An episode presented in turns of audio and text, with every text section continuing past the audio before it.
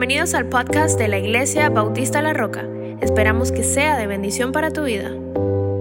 Hechos capítulo 2, mi querido hermano, por favor, vaya conmigo a la palabra del Señor y hemos estado hablando este precioso tema y eh, analizando algunas cosas importantes de este precioso libro histórico. Diga conmigo, libro histórico.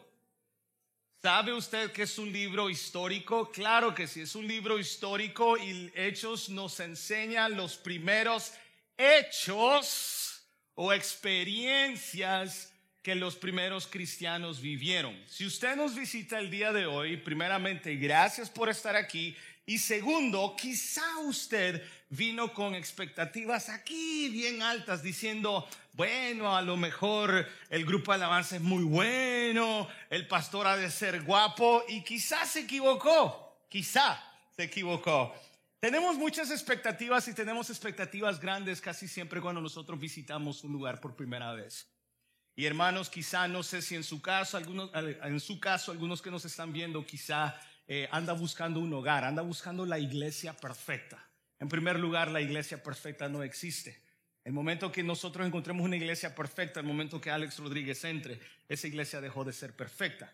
Sin embargo, hay una iglesia de la que hemos estado hablando y que tiene los componentes realmente para ser exitosa, si me permite esa palabra. En nuestro ámbito cristiano, muchos de nosotros no permitimos esa palabra, éxito en algunos casos. Pero permítame utilizarla el día de hoy para tener éxito, para realmente cumplir con la voluntad de Dios, porque eso es. Yo puedo hacer, puedo tener mi agenda, puedo tener mi manera de pensar, sin embargo, no importa. Lo que importa es lo que Dios espera de su iglesia. Y en el capítulo 2 del libro de Hechos, Dios estipuló y ha dicho qué es lo que espera de una iglesia exitosa. ¿Ok? Vamos entonces, Hechos capítulo 2. Si usted eh, eh, se perdió la introducción, si usted eh, no ha escuchado nuestras prédicas, últimas tres prédicas, le animo a que vaya a nuestro canal de YouTube o simplemente a Facebook para escuchar eh, la introducción y algunos otros temas que estamos, estamos hablando acerca de esto.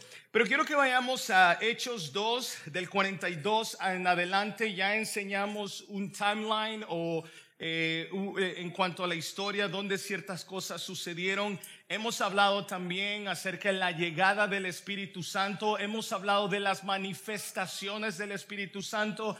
La semana pasada hablábamos y hablábamos de la definición de los dones, eh, de los eh, dones ordinarios o extraordinarios y cómo suceden. No entramos mucho a esto, ya que ese no es en sí el objetivo de la prédica el domingo pasado.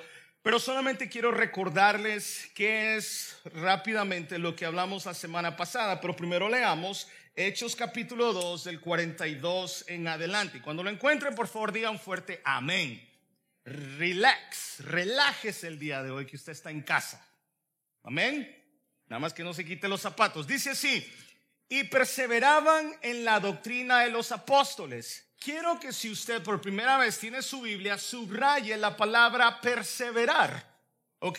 Y perseveraban en la doctrina de los apóstoles. Para aquellos que tienen una pregunta en cuanto a doctrina, la palabra doctrina simplemente significa enseñanza. Entonces, en pocas palabras, perseveraban en la enseñanza de los apóstoles. Dos, en la comunión unos con otros.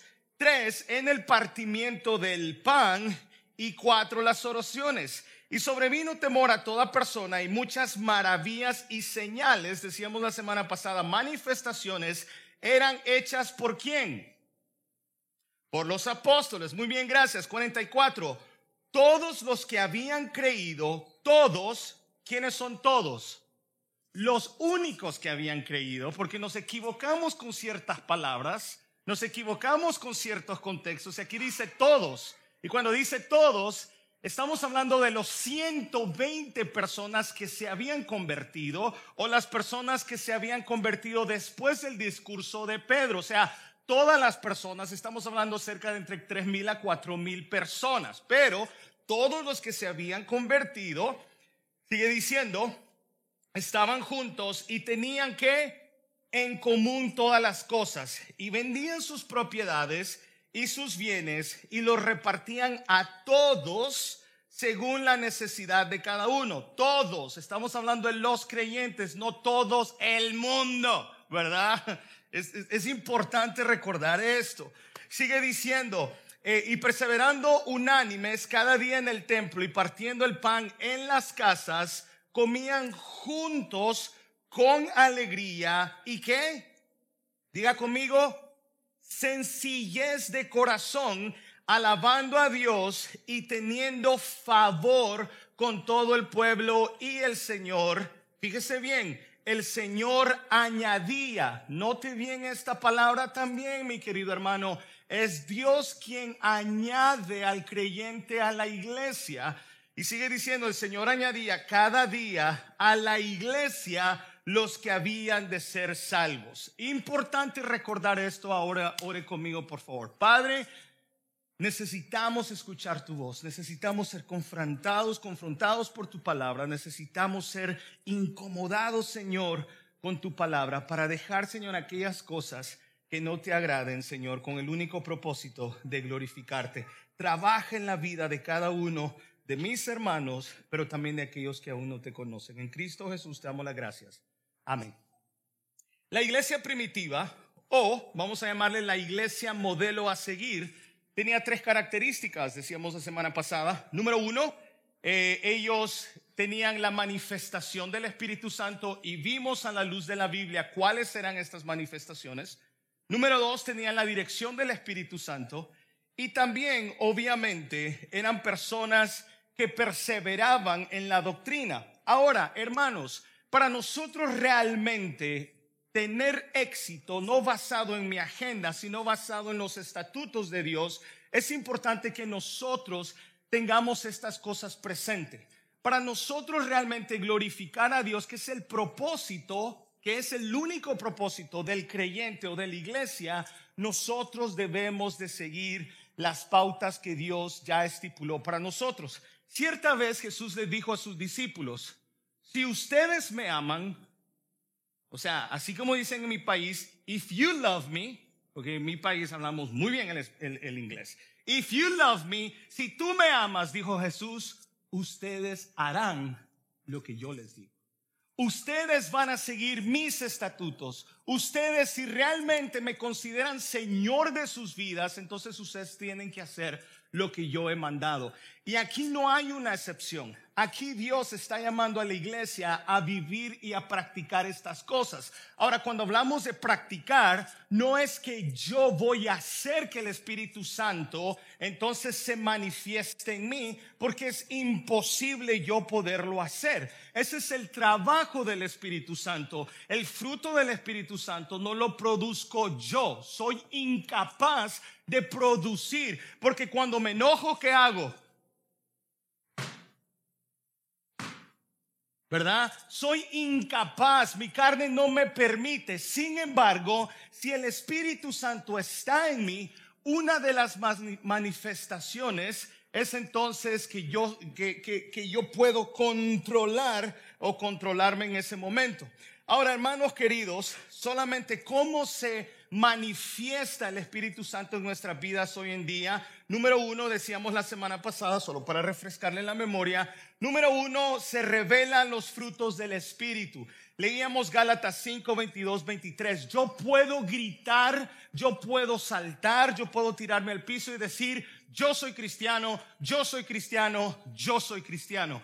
Pero número uno, si esto, si este fruto no se está manifestando en mi vida, entonces no soy cristiano. Porque la primera señal del cristiano es que el fruto del Espíritu es amor, cuéntelos por favor, amor, gozo, paz, paciencia. Y mire que el pastor la necesita, paciencia, benignidad, bondad, fe, mansedumbre, templanza. Y dice, contra tales cosas no hay ley. Usted puede decir todo lo que quiera, sin embargo es importante.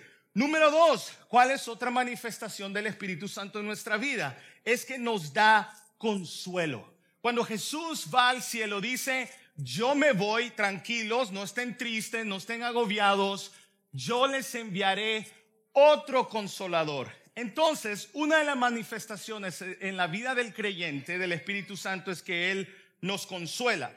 Según, eh, según 2 Corintios 3:18, encontramos también de que nosotros somos transformados. Diga conmigo, soy transformado.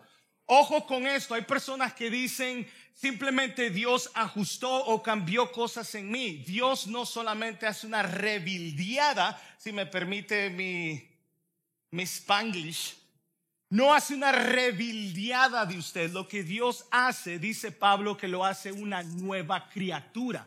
O sea que usted ya no es la misma persona porque usted ha nacido de nuevo. El Espíritu Santo hace esa, eh, eh, esa tarea cuando lo lleva a la cruz de Cristo, cuando usted ha puesto su fe en Cristo Jesús. Entonces usted es salvo y por ende usted está siendo transformado. La cuarta cosa que hablábamos que es importante aplicar hoy en día se encuentra en Romanos 8:13 que es que le ayuda a vencer los deseos carnales. mire que muchos de nosotros tenemos diferentes hábitos, tenemos diferentes eh, eh, deseos carnales. Y llega un momento en el que usted y yo tenemos que, tenemos que verificar si los deseos que nosotros tenemos son realmente de acuerdo a la voluntad de Dios si usted tiene deseos que no van de acuerdo a la voluntad de Dios, pero a usted no le molesta hacerlos, entonces usted no es de Dios. Porque el cristiano, el Espíritu Santo le recuerda, le dice que la manera que usted está viviendo, si no es de acuerdo a la Biblia, entonces el Espíritu Santo no está en usted. Así de claro es el apóstol Pablo. Ahora, entremos ahora a tres cosas que le quiero dejar muy claro. ¿Qué otras cosas se encontraba en la iglesia eh, eh, en ese tiempo? ¿Qué cosas, qué cosas como creyente, fíjese, no solamente como pastor, qué cosas usted como creyente, como parte de la iglesia, necesita empezar a poner en práctica? Volvamos otra vez al 42. Si estoy hablando demasiado rápido, muchachos, por favor díganle que le baje de tercera a segunda o a primera. Para ver me animo también, ¿verdad? 42 dice, lea conmigo si está leyendo la Reina Valera. Dice, y perseveraban en la doctrina de los apóstoles. Diga conmigo, perseverar. Una de las características que la iglesia debe tener presente, no solamente recordar, sino poner en práctica, es la perseverancia. No hay peor cosa en una iglesia donde no haya perseverancia, donde hay personas que no permanecen, donde hay personas que no pueden constantemente ser fieles a las cosas o el llamado que Dios ha hecho. Por ejemplo, 1 Tesalonicenses 5:11, el apóstol Pablo nos está animando y nos está exhortando a una cosa. Fíjese bien, primeramente, hablemos de la comunión. ¿Por qué es importante la comunión? Y cuando hablo de comunión no estoy hablando de cuando tenemos comunión o santa cena. No estoy hablando de eso, aunque ellos también lo practicaban. Dentro de los cuatro elementos estaba eso. Dice así, véase por qué, o vea por qué es importante la comunión. Dice, alentaos, por eso, anímense y edifíquense unos a otros, tal como lo vienen haciendo. Una vez más, dentro de la comunión de la iglesia, para nosotros permanecer, para nosotros ser edificados, es importante que entre nosotros nos podamos alentar, nos podamos dar palabras de ánimo, podamos edificarnos los unos a los otros. Cierta vez Jesús dijo, una casa que piensa diferente no permanecerá por mucho tiempo parada.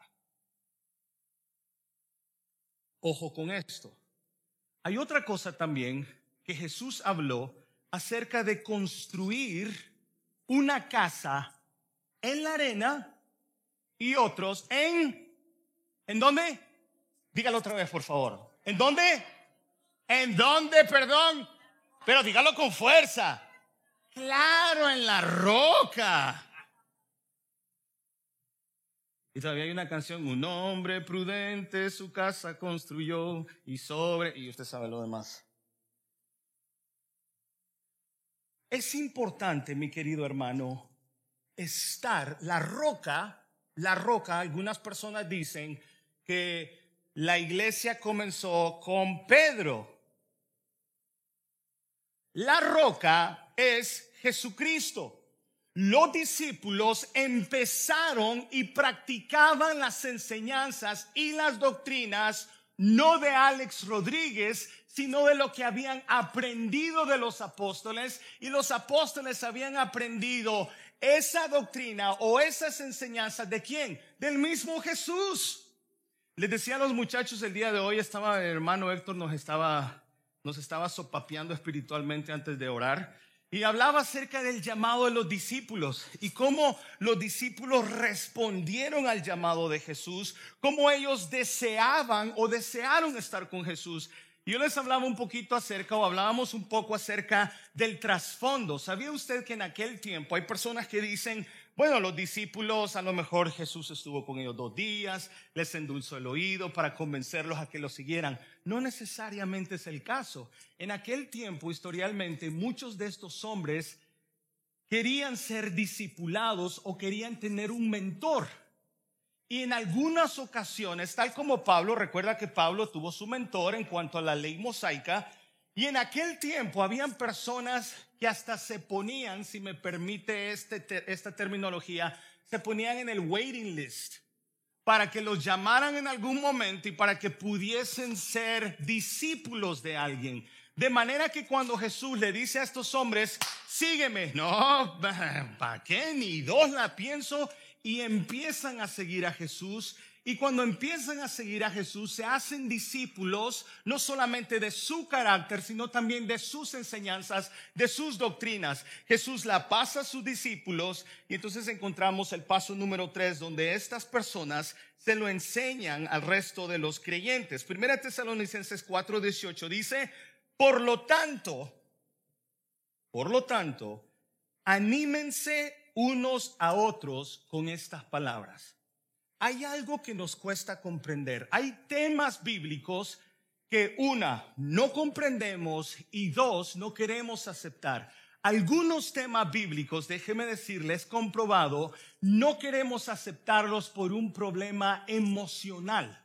Llévese esto y estúdielo bien en su casa. Muchos temas bíblicos no estamos dispuestos a aceptarlos porque es un problema emocional. ¿Y por qué digo esto, hermano querido? Es porque la Biblia ya deja sentado que usted como creyente ya está practicando ciertas cosas. Cuando Pablo le dice a los, a tesalonicenses, háganlo como ustedes lo vienen haciendo, como lo están enseñando, el testimonio que hay, automáticamente por ser cristiano, usted debe de hacer ciertas cosas que Dios demanda. Le voy a dar un ejemplo para que entendamos mejor. Todos conocemos el Padre Nuestro. Amén. Y en algunos casos, algunos desde muchachitos lo tenían que repetir mil veces para ser perdonados, ¿verdad? You know what I mean. Pero el Padre Nuestro dice, Padre Nuestro está en los cielos, santificado sea tu nombre, en tu reino, o sea, perdona nuestras deudas. ¿Queremos ser todos perdonados? ¿Queremos ser perdonados cuando nos acercamos a Dios? La Biblia da por sentada o por sentado cuando dice, perdona nuestras deudas así como yo he perdonado. El problema a veces es que hay un poquito de hipocresía. El problema es que hay un poquito de doble estilo de vida. Quiero ser perdonado, pero no estoy dispuesto a perdonar. Empecemos por allí. ¿Qué le parece? ¿Por qué razón la Biblia dice, perdónanos así como yo perdono, es porque el creyente automáticamente debe de perdonar, porque eso no solamente se nos manda hacer, sino que el Espíritu Santo se manifiesta de esa manera. Claro, es difícil cuando le pegan una cachetada. Te perdono. No, no, pero eso no es suficiente. Ponga la otra. Y decía el miércoles, Ningún cristiano, ningún cristiano debe de ser humillado. Ninguno. El cristiano debe de humillarse a sí mismo. Eso es lo que Jesús hizo. Esa es mi responsabilidad. calle. Calle. Humildad. Ahora, Salmo 133. ¿Por qué es importante? Pastor, ¿por qué es importante estar en comunión? ¿Por qué es importante? Vea lo que dice Salmo 133.1. Dice, nueva versión internacional. Cuán bueno y cuán agradable es que los hermanos peleen en armonía. ¿No? Déjame decirle que la armonía es un punto extremadamente importante y vital para el músico. Músicos, ¿qué pasa si no hay armonía? No hay nada. Una vez más, cuán bueno, qué rico, qué delicioso pasamos en el retiro. Muchos hermanos me decían, ¿nos podemos quedar otras dos horas? Yo decía, quédense, yo me voy. Antibíblico, ¿no? Muy antibíblico. Queremos estar juntos. Queremos pasar juntos. Queremos cenar juntos. Cuando el Espíritu Santo empieza a vivir en nuestra vida, queremos estar juntos. Queremos que pasen por mi casa. Ahora, si tienen mi dirección, eso ya no es mi problema. Sigue diciendo, cuán agradable es que los hermanos convivan en armonía. Es como el buen aceite que desde la cabeza va descendiendo por la barba, por la barba de Aarón, hasta el borde de sus vestiduras. Es como el rocío de Hermón que va descendiendo sobre los montes de Sión, donde se da esta armonía. Ojo, ojo, donde se da este tipo de armonía. Donde se da este tipo de armonía. Estoy apuntando al 42 de Hechos 2. Donde se da este o esta armonía, el Señor concede bendición y vida eterna. ¿Sabe una cosa, hermano? Cuando la Biblia, perdón, cuando el cristiano vive en armonía somos un testimonio vivo al mundo. Hay personas que no les gusta evangelizar. Hay personas que no saben evangelizar. El hipercalvinismo no creen evangelizar. Mi tarea, ojo, mi tarea como cristiano, no como pastor, como cristiano es evangelizar. Yo voy, doy el evangelio, el Señor se, el Señor se encarga del resultado. Pero aquí nos da otra herramienta. Aquí dice que cuando la gente mira de fuera, bueno, no lo dice, ¿verdad? Pero déjeme, déjeme añadir esto. La gente de afuera mira el compañerismo, mira la comunión, mira cómo jugamos básquetbol juntos, a pesar de que nos golpeemos fuerte, pero hay algunos les he perdonado en el Señor. Cuando la gente mira, dice, esa, esa gente es diferente.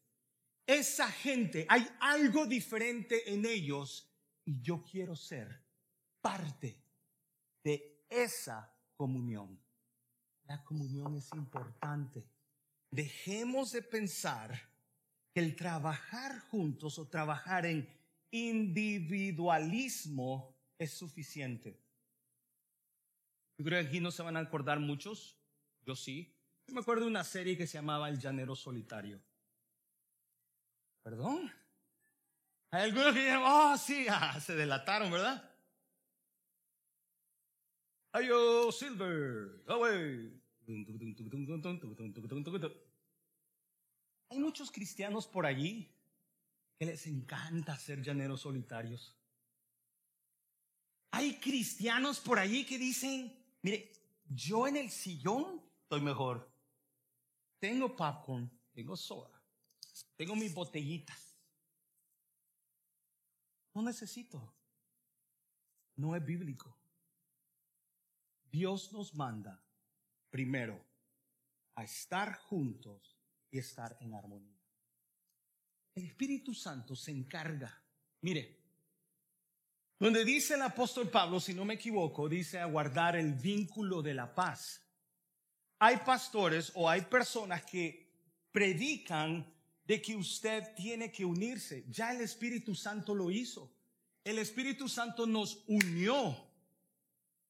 Nuestra responsabilidad es mantener, mantener la paz. Peace and love. No es que tú, tranquilo, tranquilo. No es que deje que el Espíritu Santo se manifieste y sea Él que le ayude en este problema de la armonía. Número dos, una iglesia también crece, es edificada cuando hay cooperación. Diga conmigo cooperación.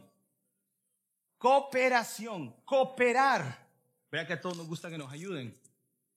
Yo no sé si alguno de ustedes, lo voy a decir, yo no sé si algunos de ustedes se dieron cuenta, pero tuvimos un pequeño problemita ahorita con el local. Creíamos que no nos íbamos a reunir aquí, nos íbamos a reunir allá arriba. Todos los muchachos, estos guapos que mira aquí, yo no, obviamente, empezaron a trabajar. Yo voy a traer tal cosa, yo voy aquí, yo voy allá. Qué hermoso ver a todos cooperando para la edificación de la iglesia. Hebreos 10, 24 al 25 dice, Ojo, tratemos de ayudarnos unos a otros. ¿Para qué? Para animarnos al amor y hacer el bien. Sigue diciendo, no dejemos de reunirnos como algunos acostumbran. Este no me gustó. Este pasaje no lo voy a leer porque me molesta. Este lo voy a cambiar. Lo voy a leer solamente para aquellos santurrones. Así como nuestro cuerpo, no, perdón, tratemos de ayudarnos unos a otros para animarnos al amor y hacer el bien. No dejemos de reunirnos, otras versiones dice congregarnos como algunos acostumbran a hacer, sino animémonos unos a otros y con mayor razón cuando vemos que aquel día se acerca. Si hay una cosa que yo amo como hijo de Dios, es que un domingo me agarren algunas personas y me digan, pastor, quiero orar por usted. No hay nada más precioso. Joven, joven, muchacha, muchacho, solamente hay dos. Hay tres, lo siento. La ciencia no dice, lo siento. Varón y hembra lo creó, muchacho, muchacha.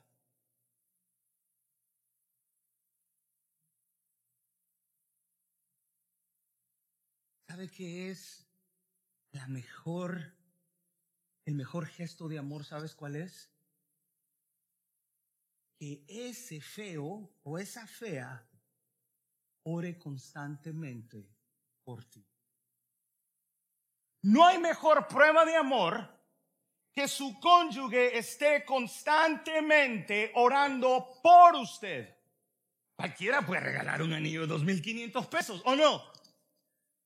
Anoche me vinieron a visitar a mi casa y estamos hablando de eso de anillo de compromiso. Y yo, para no hacer sentir al otro, yo no le dije cuánto me costó a mí. ¿Para qué decir? O sea, hacerlo sentir más pequeño. Pero lo que sí sé es que los dos lo compramos en discount. There was, me dice, there was 60% or 40%, because I got mine for 45. Podemos hacer todo tipo de regalo, pero no hay mejor regalo que tu cónyuge, que tu novio, tu novia, te lleve al altar donde la presencia de Dios está presente. No olvide eso. Alguien decía por allí, podemos llenar una casa de cosas, un montón. Grave error es darle a una mujer una tarjeta de crédito, decirle, nos hacen falta un par de cosas en la sala. Me llegó con un montón de cajas y yo digo, gracias hermanas que le ayudaron.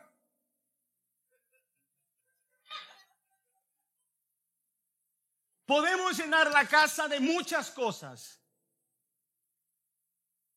pero es más importante y hermoso llenar nuestro hogar con la presencia de Dios. Eso es sumamente importante, mi querido hermano. Vea lo que dice Romanos 12. Dice, así como nuestro cuerpo tiene muchas partes, yo no sé cuántos huesos, pero yo sé que son un montón, y cada uno desempeña una tarea diferente, así sucede en la iglesia. ¿Cómo? Somos muchos miembros, pero formamos un solo cuerpo y entre nosotros hay una dependencia mutua. Me encanta ese pasaje. Qué hermoso es pensar que yo puedo depender no solamente de mi cónyuge, sino que también puedo depender de mis hermanos en Cristo. Es hermoso pensar que la iglesia local donde yo me reúno puedo depender de mis hermanos en Cristo. Déjeme darle un ejemplo. Vaya conmigo a Éxodo, por favor. Éxodo capítulo 17. Si se está durmiendo, diga amén. Me encanta.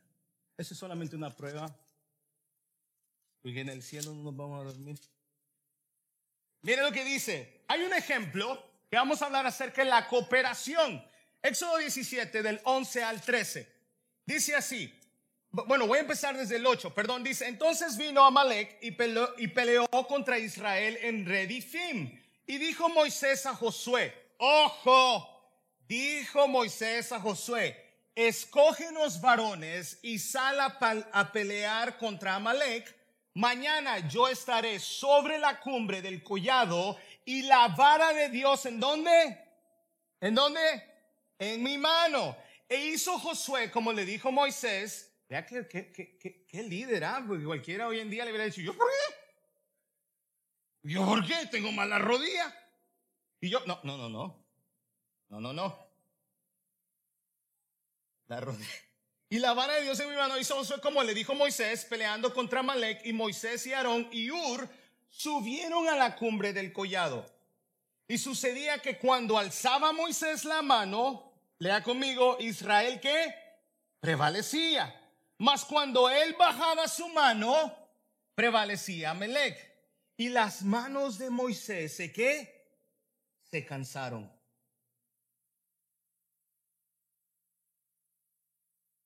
O se cansaban. Por lo que tomaron una piedra y la pusieron debajo de él y se sentó sobre ella. Paso número uno.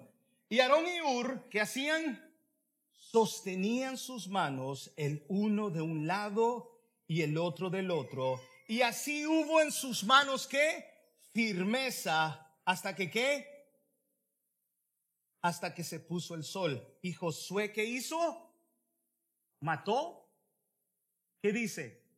Note, deshizo a Malek y a su pueblo a filo de espada. ¿Cuántos de ustedes están cansados el día de hoy? ¿Cuántos de ustedes han llegado hasta decir, estoy harto?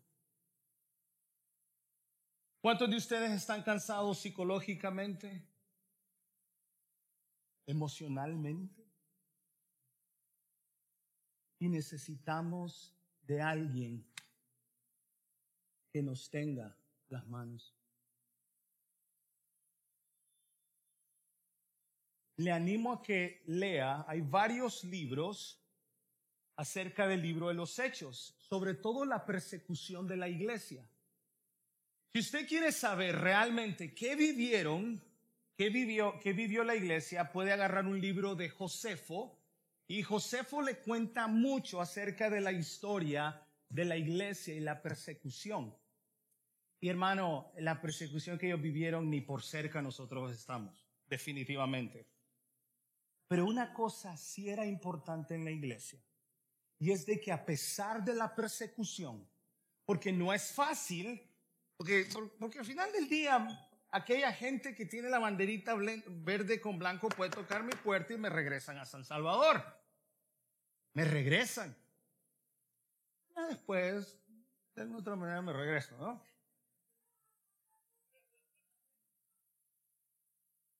Pero me regreso, sigo vivo.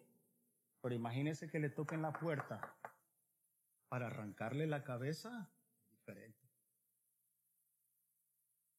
Y los cristianos vivían reconociendo que cuando tocaran su puerta, iban a ser asesinados por decir, yo amo a Cristo. Quizá la persecución hoy en día no es igual, aunque quizá puede llegar en algún momento. Sufrimos diferentes persecuciones. IRS. Esa gente no encuentra donde.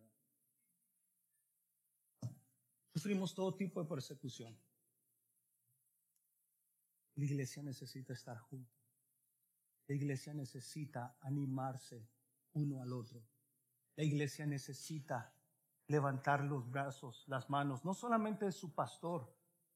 Hay otros líderes que sufren también. Hay otra gente que han dedicado sus vidas también al servicio de Cristo.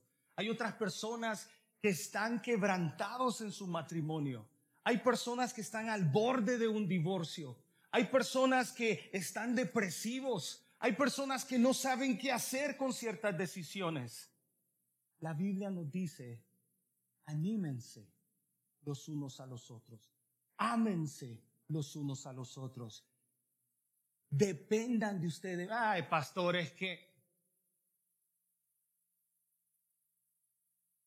Ame, ame a su hermano. El seguir trabajando, como decía, en el individualismo es una tontería. Eclesiastés 4 del 9 al, 9 al 10 dice, mejores son dos que, que uno. Porque tienen mejor paga de su trabajo. Esto me acordó una vez que trabajamos nosotros hasta como las 3 de la mañana y nos ganamos como 60 pesos. Pero fue un poquito más fácil hacerlo entre dos que porque si cayeren, ojo, si cayeren, el uno levantará a su compañero. Hermoso, ¿no? Pero fíjese lo que dice la expresión, estudie en su casa la expresión hay. Cada vez que la, que la Biblia dice hay, no hay con H, sino de hay, de dolor, ¿verdad? Dice, pero hay del solo que cuando cayere no habrá segundo que lo levante. Cuidado con el yugo desigual. Cuidado con el yugo desigual. Si yo me caso con una mujer que no es creyente, ¿usted cree que esa mujer me va, a levantar cuando yo esté mal espiritualmente? Es imposible. Es imposible.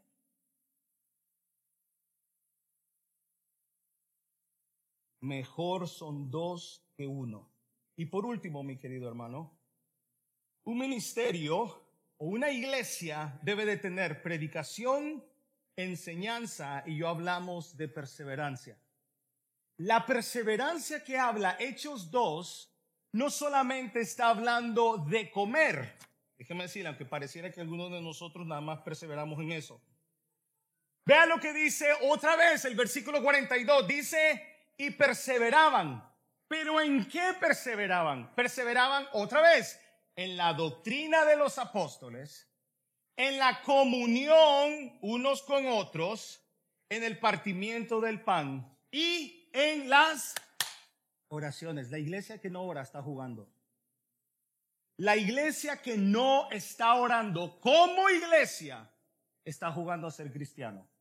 Porque la oración es una de las cosas, si no la mayor. Aparte que corra, permítame decirlo así, paralelamente con la palabra de Dios, la iglesia que no está orando, iglesia. Pues estamos jugando a ser cristianos.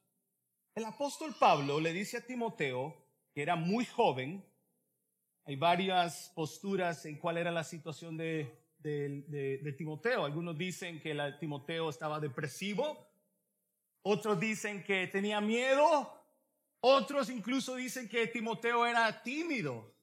Pero la verdad es de que Timoteo era más joven que el apóstol Pablo y el apóstol Pablo le dice algo muy importante. Note las siguientes, las siguientes, los siguientes elementos. Dice, pero tú, Timoteo, segundo de Timoteo 3 de 14 al 15, pero tú permanece. Diga conmigo, permanece. ¿Qué es permanecer? estar. Hablábamos esta palabra en griego la semana pasada en el estudio bíblico de que el Espíritu Santo hace una morada, permanece en nosotros, está allí y nunca se va. Dice, pero tú permanece firme. ¿Qué es firme? Creo que son los, los, soldados allá en Inglaterra, ¿verdad? Yo nunca he ido, a mí me han contado. Y hay gente que pasa. Firmeza. Nada, no se mueven. Firmeza. Mira, hermano, en estos tiempos, muchos, muchos, muchos nos van a hacer dudar de nuestra fe. Muchos no solo nos van a cuestionar nuestra fe, muchos nos van a hacer titubear de que si esto vale la pena. Probablemente usted estará preguntando, ¿valió la pena venir el día de hoy a escuchar a este maestro? Is it worth it? I don't think so. I don't know. Yo no sé si vale la pena escucharlo, pastor. Ah, qué bueno, porque escucharme a mí no vale la pena. Pero escuchar la palabra de Dios es diferente. En este momento hubieron varios cristianos, vea la historia, hubieron varios cristianos que dijeron, ¿usted es cristiano? Depende. Si, si me va a matar, no. Si me va a dar ofrenda, sí. Hubo uno que en el versículo, en el capítulo 2, dio un gran discurso que se convirtieron tres mil personas. Ese fue Pedro, ¿verdad? Pero ese mismo tipejo que le damos duro fue el mismo que un día le dijeron, tú eres uno de ellos. No, no. Una segunda vez, tú hueles como uno de ellos. Ah, ah no, ah, mire, me voy a tirar al lodo para, para hueler a pecado. Vea, vea, vea, vea. Le dijeron la tercera vez, tú eres uno de ellos tú hablas como uno de ellos. Y Pedro empezó, pip,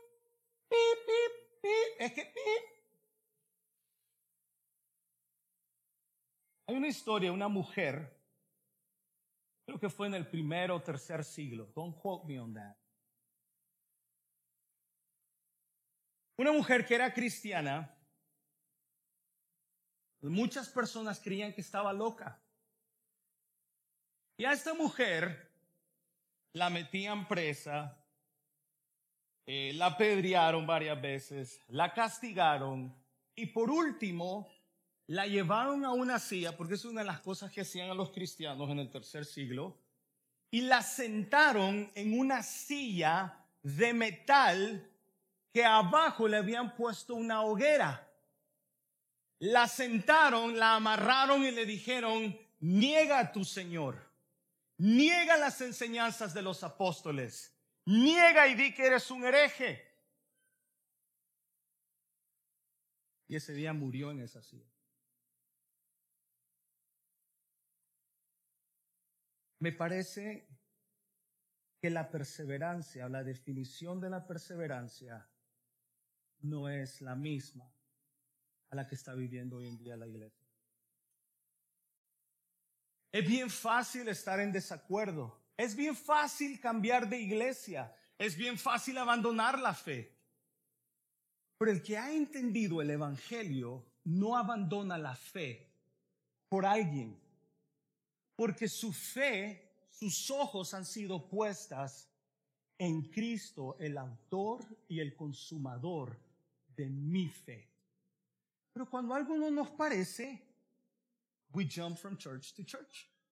Dicen por allí que al rebelde le es más fácil cambiar de iglesia que cambiar de actitud. Me parece que las definiciones, mi querido hermano, no están correctas.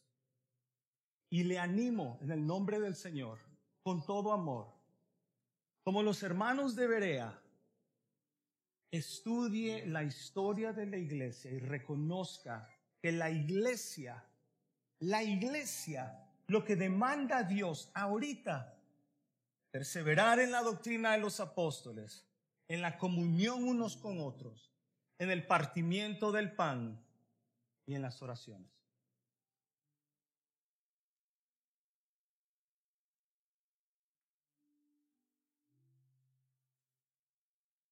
Nuestra iglesia sale a evangelizar cada cierto tiempo. Creo que la última vez fue mayo, junio. Algunos de mis hermanos me dicen, yo soy apasionado por el Evangelio. Yo soy apasionado por el evangelismo.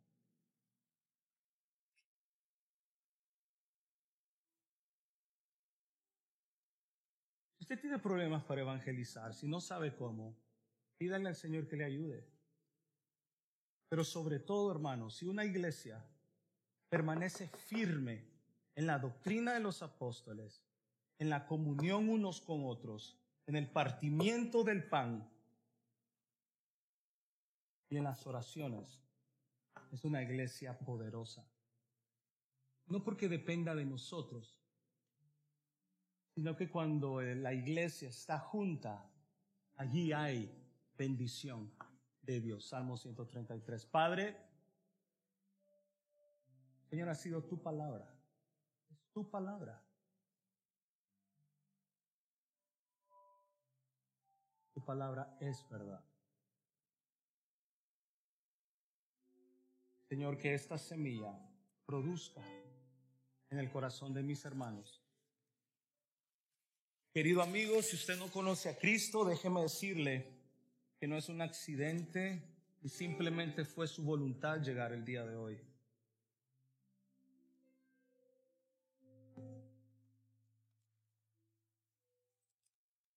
Usted no conoce a Cristo,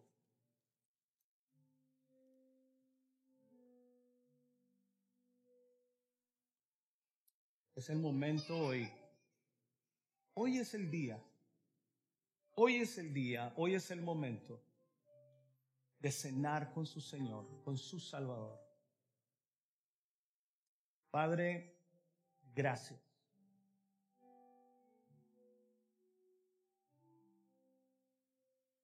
Gracias por este momento. Gracias por lo que haces, por lo que harás.